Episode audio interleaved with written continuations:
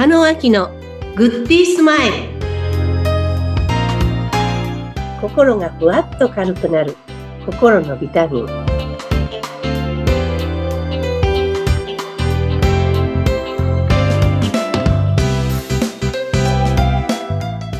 皆さんこんにちは。加納明です。インタビューを務めさせていただきます。ズッピーこと逗子秀次です。加納さん今週もよろしくお願いいたします。はい。よろしくお願いいたします。はいあのー、毎週毎週ね加納さんから今日はこんなテーマでお話したいということを頂戴してるんですけどももう担当直入に今日のテーマですがはい、はい、相手と距離を感じてしまったらこんなテーマなんですね、うん、今回ね。そうなんですよ。ええ。ーあの、恋愛でもビジネスでも、あ、なんとなくこう距離感が出ちゃったなっていう時はあると思うんですけれども、はい、これに何かこう打開策あるんですか、うん、そうですね。コミュニケーションって切ったりつけたり切ったりつけたり関係性の中にあるんですね。はい。なので、今までこう家族でも今までその仲良く言ってたから、次会った時にはもうその仲良しっていうのは土台にあって何をしてもいいのかって言ったら、そんなことではないと思うんですね。はい。なので、毎日毎日毎回、人とは関係性をつないでいかなくちゃいけないんですよ。うん、はい。もう一度言いますけど、切ったりつけたり、切ったりつけたり。コミュニケーションって関係性の中に存在してるんですね。はい。つまり、最近、このね、オンラインになって、もう3年以上ですかね。最初オンラインで私たちもミーティングするとか、毎、毎週その会議をするのに電車に乗って、6時の電車に乗って7時からのミーティングに行って、みんな集まってた会議を、ある日突然オンラインでしようっていうことになって、それはそれはみんなの中で衝撃が走ったんですね。そうですね。はい。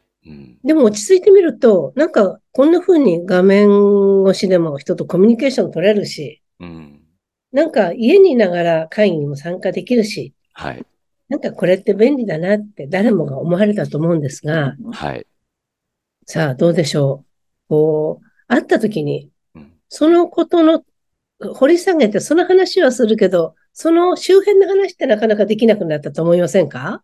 ああ、例えば周辺って言いますと。例えば、あのー、要件があって、ミーティングするときにはその要件のみ。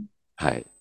だけど、対面で会ってるときってのは、わ、髪切ったの？とか、あ、なんか今日その人素敵だよ？とか、なんか顔悪くないとか、それはこの間街で見かけたよとか、周周辺の、その要件の周りの話で結構盛り上がったり、はい。その温度感を感じたり、うん。することってありましたよね。そうですよね。あの、ズ、 Zoom なんかでそうですよね。じゃあ会議スタートしましょうって言うともう、さあ今日のお題はっていうところから、もうなんか実務的な業務的なことばっかりがね、先行しますよね。ですよね。うん。私、こう、ズッピーさんともお会いしたことがあるから、こうなんか打ち解けてね、はい、なんかリラックスしてお話できるんですけども、はい、最初から Zoom で、うん、その収録の時だけ、その収録のためだけに会ってると、うん、なんかやはりその人の奥行きとか、はい、その人の関係性って深まることってなかなか難しいと思うんですね。確かに。はい。うん、特に最近感じますよ。長くなれば長くなるだけ。うん、このオンラインの時代に出会った人っていうのは、はい、なんかさよならするときもあっという間にメール一本で終わってしまったり。まあ、確かにそうですね。うん。うん。なので、便利と引き換えに、なんかコミュニケーションがこう希薄になっているっていうか、はい、なんか自分でもなんかそこに慣れてしまうと、うん、なんか人を気遣うことの深さとか、感じることの意味とか、はい、あと回数とか、まあ、頻度も含めて、なんかこう距離感っていうのはだんだん遠くなってるように感じたりすることもあるんですけども、ズッピンさんそんなこと感じたことないですか？いや、もうあの、確かに、ズームっていうのでね、あの、まあ、会議やらお話ができるっていうことが分かって、うん、便利だなっていうのは確かに、あ、できるんだこれでって途中は思ったんですけども、はい、やっぱりこの何か人情味というか、人肌感というか、温かみみたいのがあまり感じられないですよね、リモートでやると。ですようね。ん。で最初からこう、ま、もともと会ってる人でも、はい。こうしばらく会ってないと、うん。あとなんかメールの返信が端的に冷たかったりすると、はい。え、なんか私なんかしちゃったかなとか、あ、この人怒ってんのかなとか、うん。そこに距離を感じることって多々あったんですね。はい。そうすると、え、なんかもういいかなとか、だんだんそれが1週間経ち、2週間経ってくると、え、なんかもう終わっちゃうのかなとか、いいのかなとか、日常に追われてると、それがどんどん時間がかかってしまう。うん。うん。あれだったら、なんかこの間のメール冷たかったよとか、うん。なんか気楽に言えたことが、メールを送るという作業になると、また改めてうん 手数料を伸ばして、みたいな緊張が走るわけですよね。そうですね。またあの文章にすると、また感じ方が違うんですよね。文字になってると。ねうん。ねえ。はい。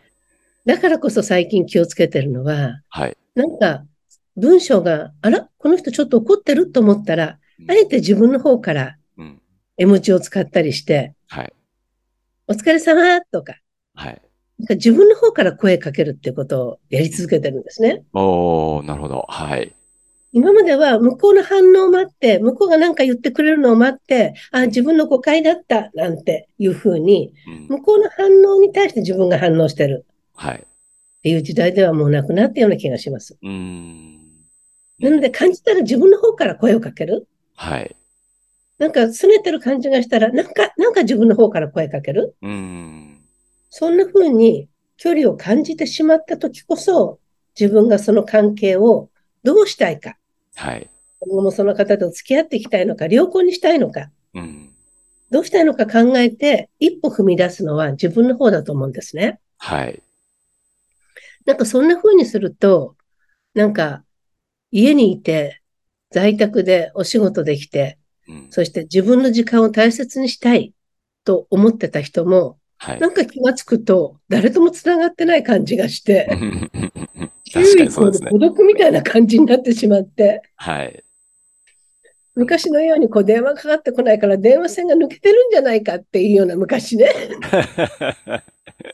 そんな時代もあったように、はい。コミュニケーションってやっぱりそのつながってるかどうかって確認しないといけないと思うんですけども、はい。はい。うんい。かがでしょうか？うん。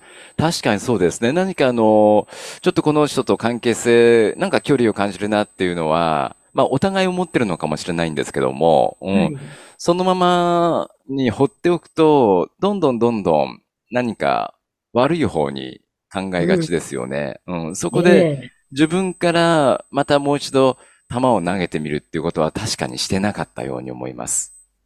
切ったりつけたり、切ったりつけたり、関係性の中にあるとしたら、はい。なんか、え、相手はどう思ってんだろうか。この間私あんな風にしたから怒ってんのかもしれないって思うのではなくて、はい。こんなメールが来たけども、一歩踏み込んで、この間は失礼しましたって言った方が、なんか自分の方が気持ちいい。うーん。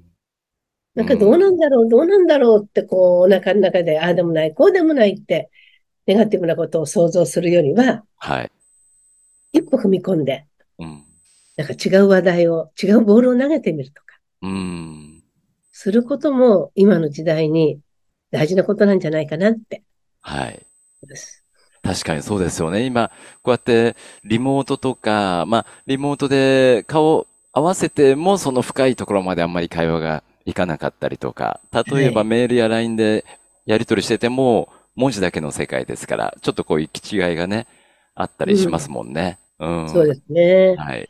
そらんな中でやっぱ、うん。のうん、ごめんなさい。リモートで作った人間関係ってやっぱりそんな深くなれない。あ、やっぱ加納さんそう思われますか？うん。そうですね。はい。うん。対面であってこそっていう。そうですね。極力時間を対面であって、うん。食事をしたり、たわいもないことで、タイトルは何でもいいんですね。なんとはい。かの食事会でもいいし、なんか笑う会でもいいし、タイトルは何でもいいから、そこで会ってみて、時間を共にして、一緒にご飯を食べてみて、共通の話題を持ってみて、そこからその人の関係性って始まるような気がします。なるほどね。うん。そうですか。あのーまた一つ勉強になりました。何かこう、メールなり、なんとなく距離感を感じたら自分の方から、ねえねえ、これってさ、って、もう一回、ね、ボールをな投げてみることの必要性っていうのがあるのかなって、えー、思いました。はい。はい、ありがとうございます。こんな時代だからこそ。そうですね。はい、やってみましょう。はい、ありがとうございます。あのー、我々今ね、こうやって、えー、ポッドキャストでお話をしてますけども、加納さんのあの、公式 LINE には、あの、個別セッションの案内であるとか、キャンペーン情報などありますので、ぜひあの、ポッドキャストの番組説明文に記載されています URL からね、えー、LINE の方もご登録をいただきたいと思います。はい。